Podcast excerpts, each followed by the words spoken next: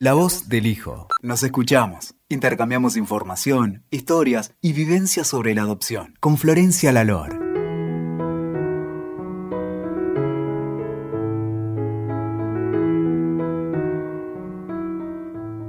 Hola, buen día a todos. Hoy nos encontramos una vez más en este espacio, esta vez para conversar con una mamá que hace muchos años tuvo que dar un hijo de ella en adopción. ¿Cómo estás, Carla? Hola, hola, ¿cómo estás?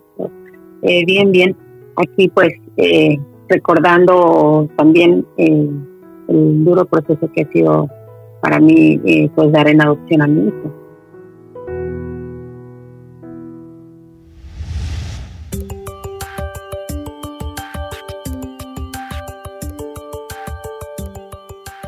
Dale, contanos un poquito de vos, quién sos y también cuando quieras empezar a contar tu historia, hacelo. Bueno, pues primero que nada, gracias por la, por la oportunidad de, darle voz a, a las mamás que, que en adopción a las madres biológicas. Y pues, como lo he dicho anteriormente en algunos otros lugares que me han dado la oportunidad de poder contar mi historia y darle voz a esa parte de, de, la adopción que siempre ha sido tan estigmatizada, tan, tan prejuzgada, porque detrás de todo, de toda adopción hay una historia y la historia de, de un bebé o una niña o un niño adoptado, pues no empieza desde el momento que es adoptado, sino empieza desde el momento de, de la concepción, desde que uno los lleva en el vientre y ya ellos ya tienen una historia. Sí, exactamente. Primero que nada eso y darte las gracias. Y, sabes qué, déjame, déjame también agradecerte a vos por, por la valentía que, tenés para hablar, porque me imagino que no debe ser fácil. A, vos y a tu familia también. Gracias a todos ustedes. No, no me agradezcas. La verdad es que para nosotros encontrar a personas eh, como tú, como muchas otras personas que me he logrado a lo largo del camino, eh, pues han sido de, gran bendición a mi vida porque eh, todos han aportado un granito de arena para que esta historia, ojalá, si la vida lo permite, que tenga un, buen final, ¿no? Y como yo siempre lo digo, yo no espero ni pretendo ocupar un lugar que no me he ganado, pero por lo menos que mi hijo, yo soy un varón, eh, pueda completar su historia. Sí. Eso es lo único que, quisiera. Bueno, ¿querés contarnos un poco la primera parte de esa historia? Eh, sí, mira, ya, bueno, me, presento, bueno, yo soy eh, Carla Michelle Perales, soy mexicana, eh, actualmente vivo en Santiago de Chile, hace unos años, eh, tengo 38 años, soy ingeniero químico farmacéutico, tengo dos hijas más, eh, vivo con mi segundo esposo y pues eh, vengo de una familia sumamente tradicional mexicana, muy, muy tradicional. Mi historia comienza a los 17 años. cuando yo cumplí los 17 años, bueno, pues como toda chica en México se le llama el, la preparatoria, que es como el preuniversitario en muchos otros países. Mm, pues ahí obviamente me enamoré, tuve un, novio, un enamorado, y pues eh, no me fui. Realmente en mi familia nunca había la, la opción de la comunicación, de hablar claramente de temas abiertos como la sexualidad, como muchos otros temas que ahora son abiertamente comentados en familia y antes eran totalmente comentados y más dentro de la sociedad en la que yo vivía. Entonces, eh, pues ya eh, eh, salí embarazada y como toda adolescente, pues se te, vienen, se te vienen a la mente mil cosas porque yo descubrí la noticia sola. Yo iba al médico porque pensé que yo tenía algo en el estómago, nunca se hablaba de eso y pues descubrí que no, estaba embarazada, tenía mil dudas y lo primero que piensas como, como adolescente, yo me imagino que como cualquier chica, es en comentarle a tus padres para que tus padres te ayuden o te orienten o, pues porque estás francamente perdida y choqueada por la noticia. Eh, lo primero que hice fue llegar a mi casa eh, y decirle a mi mamá. Entonces yo ahora, con la conciencia que tengo ahora desde de 38 años, entiendo que también para ella no fue fácil recibir una noticia. Eh, yo llegué y soy la menor de cuatro hermanos. Todos mis hermanos pues estaban estudiando, muchos ya habían terminado sus, profesiones. Y yo le dije, mamá, es que estoy embarazada. Y ella lo primerito que me dijo fue, me dijo, ¿me vas a deshacer mi matrimonio? Voy a hacer la vergüenza de todo el mundo. Sus hermanas eh, son profesionales, eh, nunca han hecho ese, tipo de espectáculos, así que te vas de la casa. No quiero que le digas nada a nadie, ni a tu papá, ni a tus hermanos. Y pues eh, lo que me estaba diciendo eso, me estaba metiendo, entró ya en mi habitación y estaba metiendo ya ropa a, un, a una mochila que yo tenía, mis documentos y me dio 10 mil pesos. 10 mil pesos mexicanos en ese tiempo, estoy hablando hace 20 años. Y me dijo, te vas, a partir de ahora no tienes nombre, a partir de ahora no tienes nombre y, no quiero que busques a nadie de la familia. Esa situación tú te la buscaste, tú la solucionas sola. Si, algún día tú quieres eh, regresar, tienes que venir sin el problema. ¿ya? Entonces yo pues salí de la casa y pues muchas personas se preguntarán que pues como nadie pregunta por mí, ni mi papá, ni mis hermanos. Lo que pasa es que yo me crié dentro de una dentro de una familia tradicionalista donde pues ahí hay conflictos eh, conmigo desde que yo era pequeña. Mi, mamá siempre fue una mujer autoritaria, mi padre también. Viví, viví mucha, muchos diferentes tipos de violencia en mi infancia, aunque soy hija de ambos. Eh, y nunca había esa como contención, siempre había esa diferencia entre mis hermanos y yo. Si ellos salían de paseo, salían ellos, yo siempre me quedaba y como que nadie decía nada y tampoco permitían que mis tíos o mis abuelos opinaran porque ellos como que su hogar lo hacían como cerrado, o sea, no, no permitían que hubiera cosas externas. Entonces, pues me, sacó de casa y yo viví en situación de calle. Tuve que vivir en situación de calle porque cuando yo salí de casa yo miré a la derecha, miré a la izquierda y dije, ¿y ahora qué hago? O sea, ¿dónde voy? O sea, estaba tan choqueada, todavía no podía recuperarme de la noticia del embarazo y luego encima no podía recuperarme de que mi mamá, o sea, yo pensé que mi mamá, pues sí, yo tenía entendido que no llevamos buena relación, que ella nunca me demostraba amor ni cariño, pero yo no pensé que a, o sea, que a ese extremo para que me dejara sola y me sacara de la casa. que la verdad que... Pues caminé, caminé.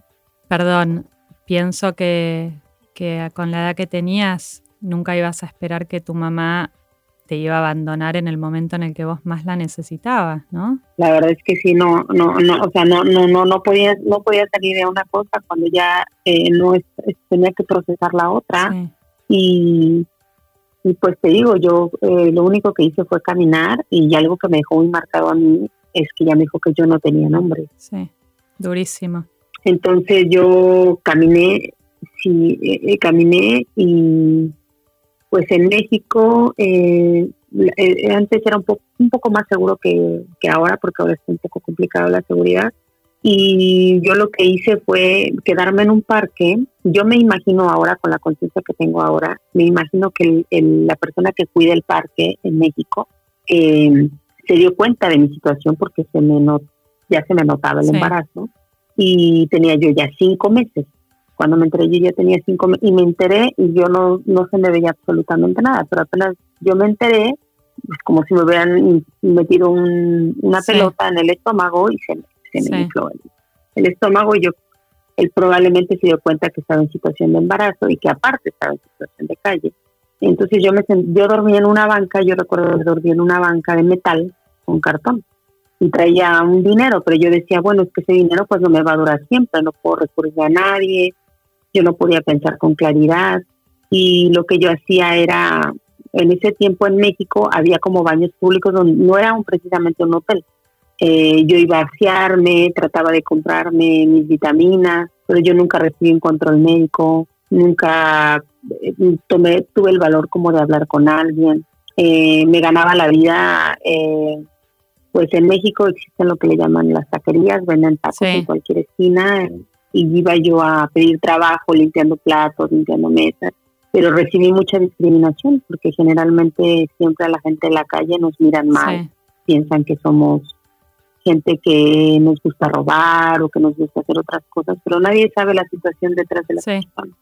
Entonces yo trataba de mantenerme aseada por mi embarazo y todo, pero pues obviamente no es lo mismo eh, que estar en casa y a veces la gente no valora lo que tiene, el poder bañarte en una ducha al tiempo que tú quieras, poderte sentar a comer una comida calentita. No, a mí desgraciadamente no, no me tocó eso, me tocó que me insultaran, que no me tomaran en cuenta, nadie me preguntó si estaba bien, eh, entonces pues sí fue algo difícil, hasta que un día, eh, yo estando en el parque sentada, eh, me encuentra una amiga de mi mamá y me dice, Carlita, ¿qué haces aquí? Y yo, uy, no le voy a decir a mi mamá que me vio aquí. Y me dice, pero estás embarazada, ya tiene tiempo que no te veo en tu casa. Y le digo, sí, pero le pido por favor que no le diga dónde me vio. Y me dice, pero no te puedo dejar así, porque estás embarazada, te conozco desde pequeña, no puedo dejarte así. Y pues fue la primera persona que, me, que me dijo si estaba bien, que si necesitaba ayuda, que qué había pasado con el papá de mi bebé. Yo le había dicho que pues el papá de mi bebé me había dicho que él no se iba a ser responsable porque él era todavía más chico que yo. Si yo tenía 17, él tenía 15 años, él era más chico. Entonces, francamente, ninguno de los dos sabíamos qué hacer. Y me dijo ella, mira, yo tengo un sobrino que es médico, un sobrino que es médico, y él me comentó hace un tiempo en una reunión en la casa que había una, una ONG que ayuda a mujeres embarazadas en desamparo. Si tú quieres, yo le llamo y le pido el número y, pues tú decides lo que quieres hacer. Acto seguido, pues ella le llama, le da el número y me entrega a mí un papelito eh, con la dirección, el teléfono y el nombre de la persona, de la ONG.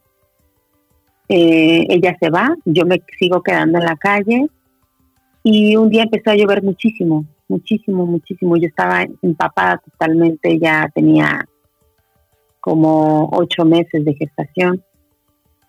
Y, yo, lo, yo no podía ni llorar, o sea, yo no lloraba, no nada, yo solamente decía, tengo que hacer algo con mi bebé porque no quiero seguir en esta situación. Pero era tanto mi shock que yo no, no podía hablar con nadie, porque a veces, muchas veces la gente eh, me ha preguntado, bueno, ¿y por qué no le hablaste a tus hermanas, si eran mayores, algún amigo, algún familiar? Porque desafortunadamente, y no sé si alguien que me puede escuchar eh, se pueda puede empatizar conmigo, que cuando uno tiene una situación eh, complicada como la que yo estoy viviendo, todo el mundo desaparece. Nadie se toma el tiempo de detenerse a escuchar al otro. Todos viven ensimismados en su tiempo, en sus cosas. Yo pienso que si, que si a vos a la edad que tenías te pasó que tu mamá te cerró la puerta y, déjame decirte, Carla, que no, no, no, la, no, la quiero, no la juzgo, no la conozco, no sé, no sé de dónde venía ella también, ¿no? Pero tener la experiencia de que tu mamá, que se supone que es la persona que más te tiene que querer y cuidar, más que nadie en el mundo, si ella no lo hizo, ¿por qué ibas vos a confiar en que lo iba a hacer otro? ¿no? Así es, así es. Entonces, no, no, no hubo como esa eh, que yo pudiera expresarme con alguien o pedir auxilio. Seguramente tenías eh, miedo. como empezó a llover, eh, debías tener muchísimo, miedo. yo siempre, yo he tenido la oportunidad de hablar con otras mamás biológicas, que es el motivo principal por el que yo me animé a levantar la voz, es que ellas tienen miedo y siguen teniendo miedo muchos años después de que entregaron a sus hijos. Siguen teniendo miedo al que dirán, miedo al, ser juzgadas, miedo al estigma que ha puesto la sociedad, porque no todos los casos son iguales. Exactamente. ese, yo hablo desde mi historia, pero cada historia es diferente. Entonces, pero con las mamás que yo he logrado hablar, que me entienden y que para nosotros no es fácil como los adoptados o los padres por adopción armar eh, organizaciones, Facebook, porque inmediatamente yo he publicado para poder encontrar a mi hijo en muchas páginas, mucha gente me ha ayudado a traducir en muchos idiomas, me han dado la oportunidad como tú de, de, contar mi historia. Eh, la mayoría de los comentarios, el 80% de los comentarios no son de aporte, son de, de juzgar, de crítica. Y yo nunca, como yo siempre le he dicho, yo nunca he dicho que estuve bien, yo, yo he dicho que yo actué como yo creí que era lo más correcto en ese momento y en esa circunstancia. Sí, hay, hay, que estar y que ahí. Nadie puede hablar ah. por el otro si no está en los zapatos. Hay que estar ahí para, para realmente saber lo que uno haría. ¿No? Uno muchas veces. Eso fue básicamente. Sí, muchas veces yo pienso que solemos, solemos pensar que sabemos qué haríamos en determinada situación, pero yo pienso que después, si nos toca vivir esa situación, muchas veces actuamos de una manera totalmente distinta. Bueno, y, eh, me estabas contando eh, eh, ese día que estaba lloviendo mucho y ya estabas embarazada de casi ocho meses. ¿Qué pasó?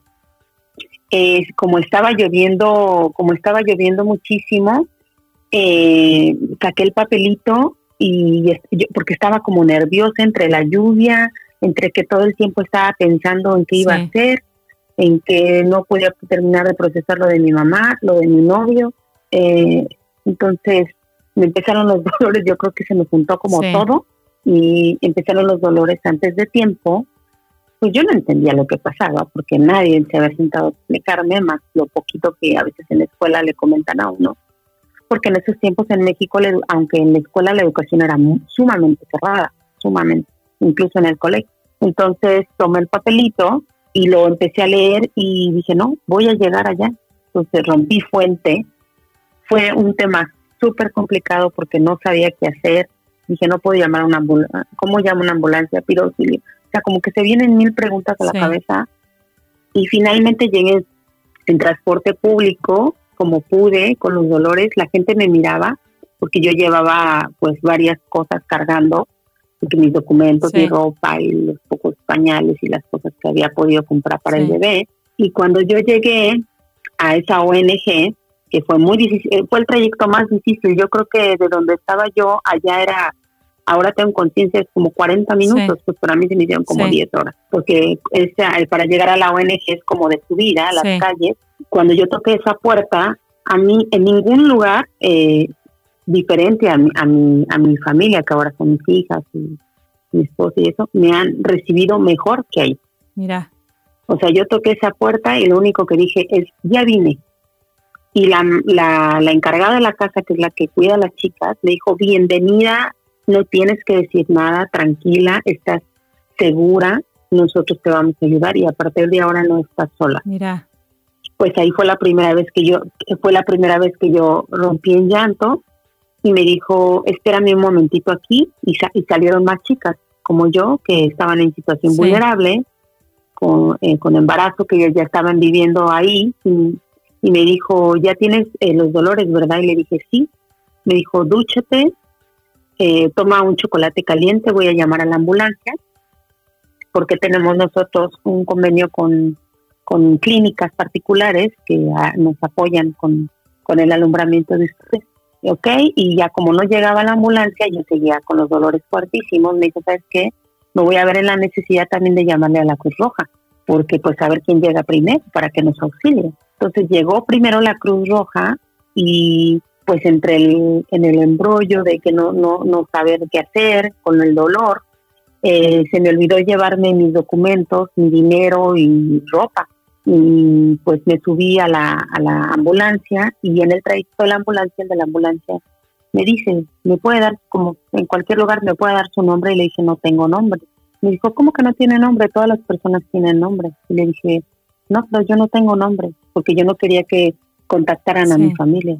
No quería que mi mamá sufriera vergüenza por mí o que mi, mi papá y mi mamá se divorciaran después de tantos años pues me sentía como culpable. Dije, no, pues como me dijo ella, este es mi problema, yo tengo que ver cómo lo resuelvo. Y bueno, me, llevaron, pero obviamente me llevaron como indigente, como una persona que vivía en situación de calle. Pues obviamente, al menos en mi país, cuando tú entras como indigente a un centro hospitalario, pues te tienen muy mal. ¿Por qué? Porque nadie pregunta por ti, no eres importante para la sociedad, no eres importante para el sistema, no eres importante para el médico, no eres importante para nadie, o sea, simplemente eres invisible. Y ellos cumplen con una función, pero no hay ni siquiera las trabajadoras sociales, perdón, las trabajadoras sociales, no hay nadie que se interese por esa persona que no tiene nombre. Y cuando yo llegué ahí, pues eh, yo sufrí los dolores, como cualquier madre cuando va a dar a luz. y me tocó traer a mi hijo al mundo yo solo con una camilla. Hubo quien, hubo gente que estaba a mi alrededor que me, decían, chica, ¿tienes familia? Y yo no hablaba. O a la que a la persona que les llegaba a contestar les decía, no tengo nombre, o sea, no, no podía hablar, no podía expresarme. Te hago una pregunta, Carla. Hasta que una, eh, la, la, mujer de la ONG que te recibió tan bien, ¿ella no pudo ir con vos ese día? Llega, llega, lo que pasa es que todo ocurrió de madrugada. Y como ellos no sabían que yo iba a llegar, yo llegué como de improviso y las chicas que están en la, en la ONG, ellas pueden llegar a partir del, del primer mes de embarazo. Si están en situación vulnerable, ahí te ayudan. Pero yo llegué de improviso y llegué de noche.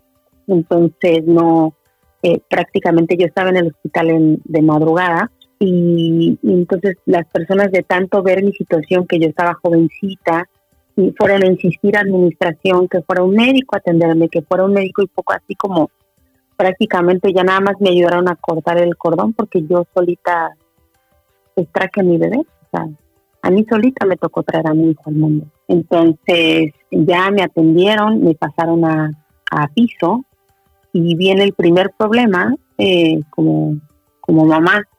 Y ahí me cayó el, como decimos en México, me cayó la conciencia, el 20 de que, de que ya era madre, porque pues para mí es complicado contar esto, pero eh, lo tengo que hacer porque hay otras mamás que también como yo padecemos lo mismo y no podemos hablar. En el caso mío yo tengo la grande fortuna de que mis hijas, mi familia, mi esposo, incluso mi ex esposo, eh, han sido un, un, gran, un gran aporte de apoyo, de cariño, de comprensión en mi vida y todos estamos en pro de encontrar a, a que es mi hijo. Así que me va a dar valor y te voy a contar la parte más difícil. Eh, como bien te dije, eh, entendí yo en ese momento que me subieron a piso, que ya era mamá, y dije, bueno, ¿y ahora quién me va a sacar del hospital? Porque necesitan una firma eh, de alguien que se haga responsable de mí porque soy menor de edad no voy a poder salir. Dije, y ahora no le puedo hablar a mi mamá, no puedo hablarle a mis hermanas, no puedo hablarle eh, algún familiar, algún amigo. Y después vino algo que quizás para muchas mamás eh, no es algo difícil, para mí sí es difícil. Eh, me entregaron a mi bebé solamente con el pañal que traía, sin ropita, porque se me había olvidado la ropita que yo había, había conseguido, aunque viví en situación de calle, se me olvidó en la casa, en la ONG.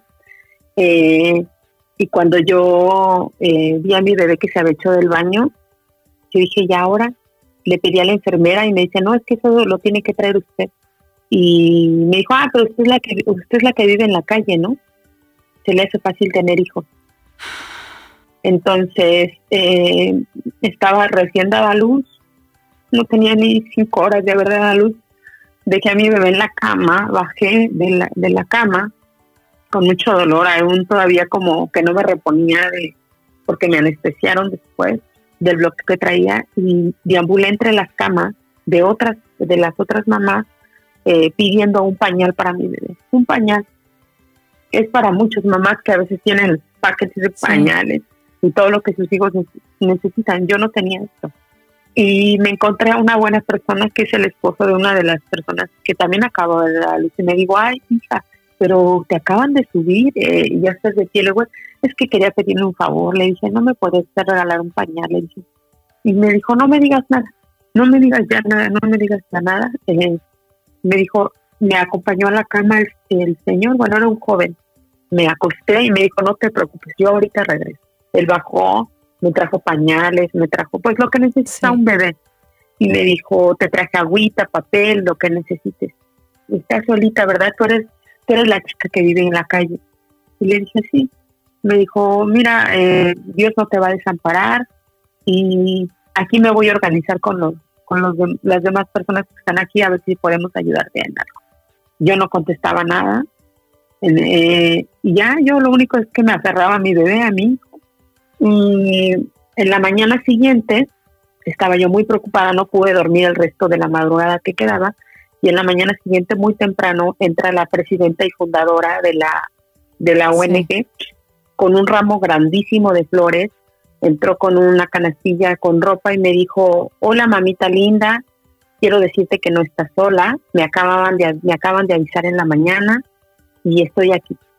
Pero quiero decirte que no estás sola, que si tú me lo permites, eh, me dejes contarte mi historia, la, eh, cómo se fundó la casa y si tú quieres yo firmo porque quedo de responsable. Y yo le dije que sí. Me abrazó. Eh, en mi experiencia, yo no puedo hablar por otras personas que también han estado en la casa, en mi experiencia, eh, ha sido de una, de una de las ayudas más importantes que yo he tenido. Sí, fue, fue como, fue como un ángel para vos. Esta persona Claro, claro, porque nunca hubo, en mi caso, hablo de mi forma muy personal, nunca fue como como impuesto, fue como yo tener siempre la opción de decidir lo que quería siempre te respetó, ante todo. Y te trató dignamente. Entonces, eh, ajá, y me llamó por mi nombre. Ya no era yo la chica de la calle. Ya era Carla Lisset Perales como es mi nombre. Entonces ella me sacó, me llevó a la casa, en la casa me cuidaron los 45 días y cuando yo llegué a la casa eh, me, llevó con la psicóloga de la casa. En ese tiempo solamente existía una casa en México, ahora existe en todo el interior de la República y en Estados Unidos, en otras partes. Y, la psicóloga habló conmigo y me dijo, a mí nadie me enseñó cómo se le daba de amamantar un bebé, nadie me enseñó qué, qué me había pasado, nada. Entonces ella me explicó el proceso del embarazo, el proceso del, apego y me dijo, tu bebé tiene, tiene memoria, memoria física. Yo aprendí con ella, con la psicóloga y me dijo, tú el primer apego, tú tienes que pegártelo a tu, a tu seno, eh, cómo darle de amamantar, tienes que hablar con él, decirle lo que está pasando, que él, entiende perfectamente, Carlita, él entiende todo lo que está pasando. Entonces ella me enseñó a que yo hablara con mi bebé y y no solo a mí, todas las chicas no, nos decía que siempre teníamos que hablar con nuestros hijos. Y estuve en la casa, me atendieron, me cuidaron, me dieron atención médica, atención psicológica. Y como a los tres o cuatro días de que yo había llegado a la casa, eh, la fundadora eh, llega y habla conmigo y me dice, Carlita, hay dos, tienes dos opciones que tú tienes que pensar. Puedes quedarte el tiempo que tú necesites, ajá, generalmente siempre se quedan aquí de 45 a 50 días después de que dan la luz. Y tú tienes ese tiempo, si quieres un poquito más, para que tú pienses lo que te voy a decir. ¿Cuáles son las dos opciones que tienes? La primera opción es que tú eh, eres una chica que ya tienes el universitario, de aquí te ayudamos a que lo termines y te vas a la casa de unas monjas, porque aquí no viven mamás con niños, sino mujeres embarazadas. ¿ya? Entonces, eh, terminas tu preuniversitario, te falta muy, muy, muy poquitito, te llevas a tu bebé y te mando con las monjas. Allá las monjas te cuidan a tu bebé durante tres años y tú sales a buscar trabajo.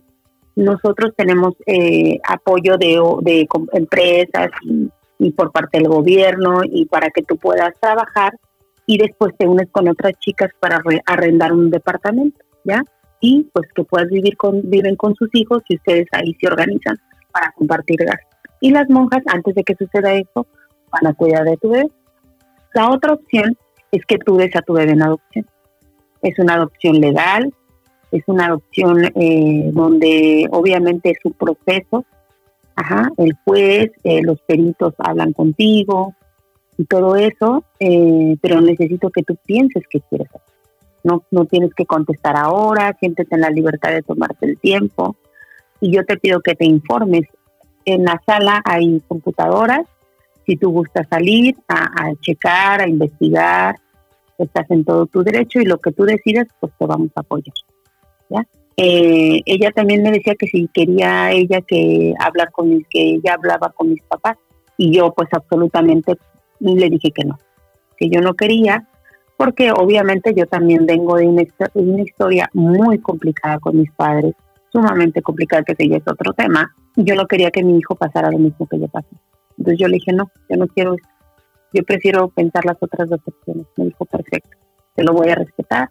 Eh, en esa ONG, como es una ONG católica, eh, un día yo paseando con mi bebé dentro de esos días, eh, estaba en la capilla y yo no tenía la opción de entrar a, a orar y me tocó ver en esa ocasión un bautizo Sí.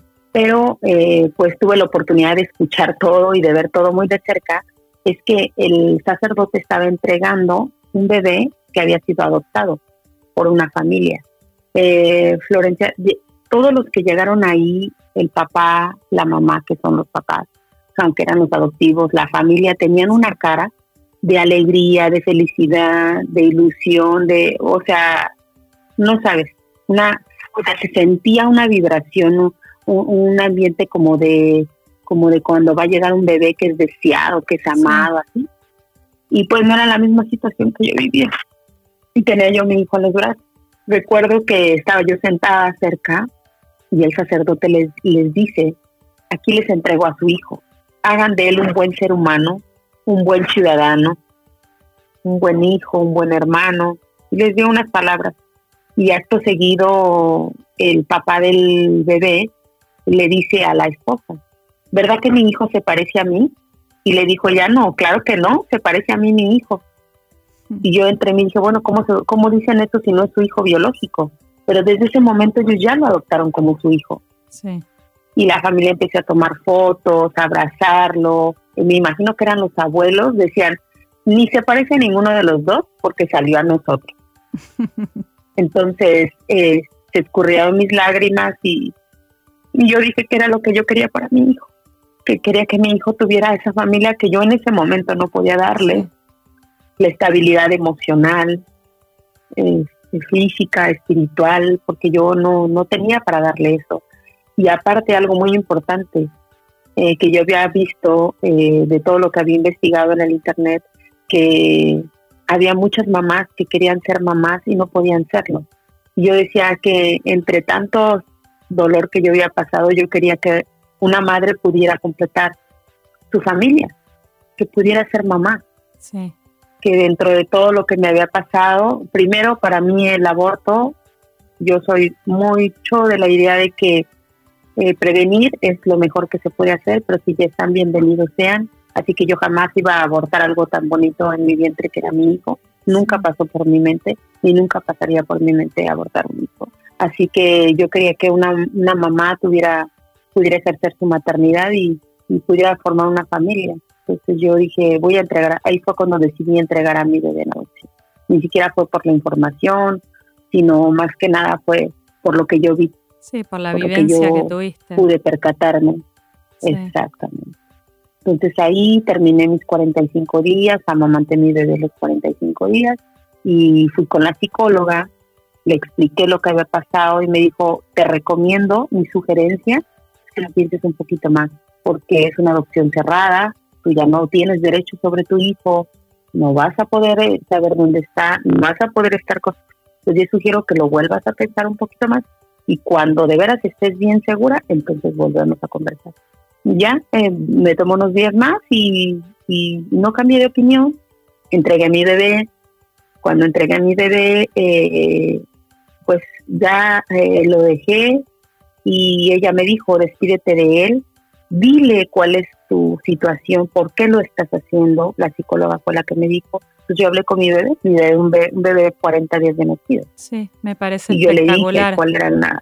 Sí, es lo que hay que hacer yo le dije que mi historia que él había vivido y la había sentido conmigo, pero que él merecía ser feliz, que yo no sabía si estaba tomando la decisión correcta, pero lo que sí sabía es que había llegado a este mundo para ser feliz a mucha gente, incluso a mí, dentro de mi situación, y que iba a llegar a, a una familia que lo amara, que lo quisiera, eh, poder eh, cumplir el sueño quizás de una mujer que no podía tener hijos de manera biológica, pero que él era tan importante y era tan valioso en esta humanidad que era capaz de, darle amor a dos madres.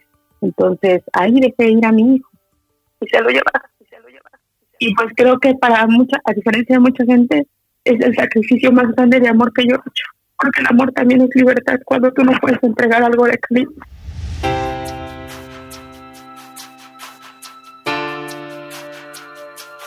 Y la verdad, Carla, que te quiero decir que, me has dejado sin palabras. No creo que conozca a una persona con tanto coraje y tanta valentía como has tenido vos en tu vida, de verdad, te lo digo. Muchas gracias. La verdad es que sí fue algo sumamente complicado, pero uno tiene que eh, alzar la voz y que también eh, la sociedad entienda el sistema, eh, las personas entiendan que todos venimos de una historia. Sí. Y que ninguna decisión en la vida se toma sin antes tener un contexto. Exactamente, exactamente. Carla, ¿querés, ¿querés contarnos un poquito, tal vez, eh, en qué estás ahora? Con, yo tengo entendido que, que a vos te gustaría encontrarlo a él, ¿no es cierto? Sí, de hecho, sí, eh, cuando, bueno, pues ya entregué el bebé, eh, yo regresé a mi casa, toqué a la puerta y mi mamá me, me, me recibió. Me dijo, ya te deshiciste del problema. Y yo no le contesté nada, simplemente me puse a llorar. Ella nunca me dijo, hija, ¿cómo te sientes? ¿Qué pasó? Nunca me preguntó nada. Y siempre este tema ha sido como, un, el, como el de muchas familias, un secreto a voces. ¿no? Todo el mundo lo sabe, pero nadie lo cuenta. Entonces mi mamá muere meses después de que yo llegué a la casa. Eh, eh, mi hijo nace en, en, marzo y mi mamá muere en, en, junio, julio. Prácticamente no, no este, a los pocos meses de que yo llegué, ella, ella fallece. Y bueno, pues mi vida eh, siguió, pero yo siempre estuve con ese con ese amor contenido ahí, porque pues aunque yo sabía, para mí los 10 de mayo son complicados, pero sé que otra mujer en alguna, o alguna, una mujer y una familia en alguna parte del mundo es feliz con mi hijo y puedo realizar ese, ese sueño de completar esa familia. Eh, y eso es lo que me conforta. ¿Qué me hizo buscar a mi hijo después de tantos años? Es que yo siempre lo he querido buscar. Para mí mi hijo nunca fue un problema. Sí. Eh, a veces el amor la gente lo ve como posesión, como si no estás conmigo, entonces no. El amor también es libertad y, y yo dije, bueno, yo no sé si los papás con los que mi hijo llegó le comenten a mi hijo si es adoptado. Hay muchos padres que sí hablan desde pequeños, hay muchos que no, y no lo hacen por maldad, lo hacen porque ellos también aman a su hijo, porque ellos también tienen miedo o porque están desinformados o tienen la suficiente información. Entonces, yo dije, yo creo que la mejor edad para buscar a mi hijo es cuando mi hijo sea mayor de edad, porque a lo mejor él ya va a empezar a hacer preguntas si es que no le han dicho que está adoptado. ¿Él cuántos años tiene hoy? Él tiene 20 años. 20 años tiene mi hijo. Entonces, 21, perdón, tiene 21. Y este, entonces yo hace tres años que estoy, empecé a buscar a mi hijo. Mi hija me ayudó, tengo una hija de 16 años y una hija de, perdón, una hija de 17 y una hija de 7. Sí. Ellos me, ella, ella me ha ayudado, mi hija, mi hija de 17, por redes sociales, eh, por TikTok, porque ellos están como más, eh, sí, ellos saben la tecnología. los otros jóvenes. Sí, sí, sí. Exacto.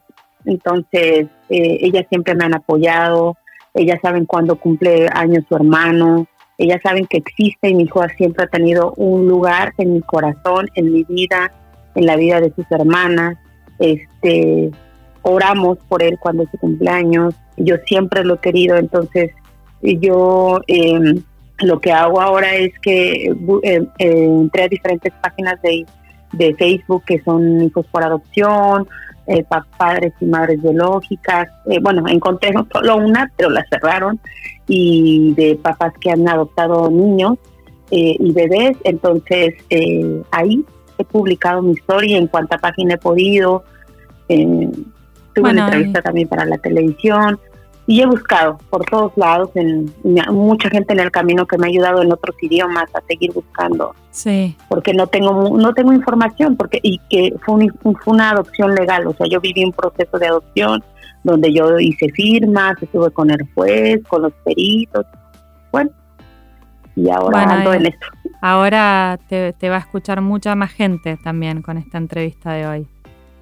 Y, la verdad es que quiero agradecerte un montón. Estoy, no, no dudes de que, de que esta entrevista estoy segura que va a ayudar a muchísima más gente de la que, de la que tal vez te des cuenta. Eh, quiero que lo sepas.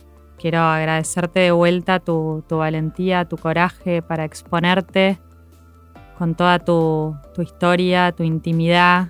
Te agradezco muchísimo, muchísimo, Carla, de verdad. Y, bueno, espero que, espero que sigamos en contacto siempre.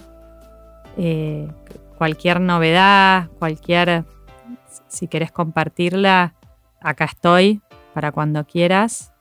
Y, y bueno, quiero agradecerte de vuelta muchísimo. Y a las personas que nos están pues escuchando, eh, también les agradezco mucho que, nos continúen escuchando. ¿Querés decir algo más? No, pues yo sí me gustaría cerrar con darte primero que nada las gracias eh, por la oportunidad a todas aquellas personas que, que nos puedan escuchar, eh, darles las gracias por su tiempo, eh, si escuchan esta, esta podcast es porque de alguna manera están involucrados en el rol de la adopción, alguna mamita que a lo mejor vaya a dar a su bebé en adopción, algunos padres que vayan a adoptar, algún hijo que haya sido adoptado, eh, que se haré bien a su vida esta historia y que lo más importante es la información y hacerlo siempre desde el corazón y que si alguna persona sabe o conoce en mi hijo, fue dado una adopción en la Ciudad de México eh, mediante una adopción legal. Él fue registrado con el nombre de Dazae Perales Aldaco. Eh, él es el único que puede, si él así lo decide, interponer un, juicio donde él se le puede entregar su acta de nacimiento para que él sepa sus orígenes, que si en algún momento escucha él esta podcast, hijo mío, yo no, yo no pretendo nada, yo lo único pretendo, que pretendo es que conozcas tu historia, voy a respetar tu decisión, incluso si decides no conocerme ni por llamada. Solo quiero decirte que te amo y que para mí ha sido la bendición más grande e importante, no solo para mí, sino para toda tu familia, y que te amamos con todo el corazón. Muchísimas gracias. Carla, ¿querés dejar algún contacto por si alguien te quiere contactar? ¿Alguna dirección de correo electrónico? Sí, claro. Claro que sí, mi correo electrónico es a.calamare.aol.com. Bueno, y yo también me ofrezco para que si te quieren contactar, me contacten a mí y tal vez a, a través mío pueden llegar a vos. ¿Te parece? Claro que sí, muchísimas gracias. Bueno, bueno, yo a todas las personas que siempre nos escuchan y a esas personas que tal vez nos estén escuchando por primera vez, les recuerdo que pueden siempre acceder a más información en el sitio web de La Voz del Hijo, que es www.lavozdelhijo.org y como siempre pueden seguirnos en Instagram y en Twitter. Y bueno, Carla, de vuelta te agradezco muchísimo y te abrazo fuerte desde acá, desde Argentina. Muchísimas gracias, igualmente va de regreso el abrazo, gracias por tu labor y por ser la voz, la voz de muchos que no podemos darla a veces, pero gracias por la oportunidad, por tu tiempo, por tus colaboradores y por la gente que nos puede escuchar. Muchísimas gracias. Gracias, gracias Carla, hasta luego. Escuchaste La Voz del Hijo. Sumamos las partes.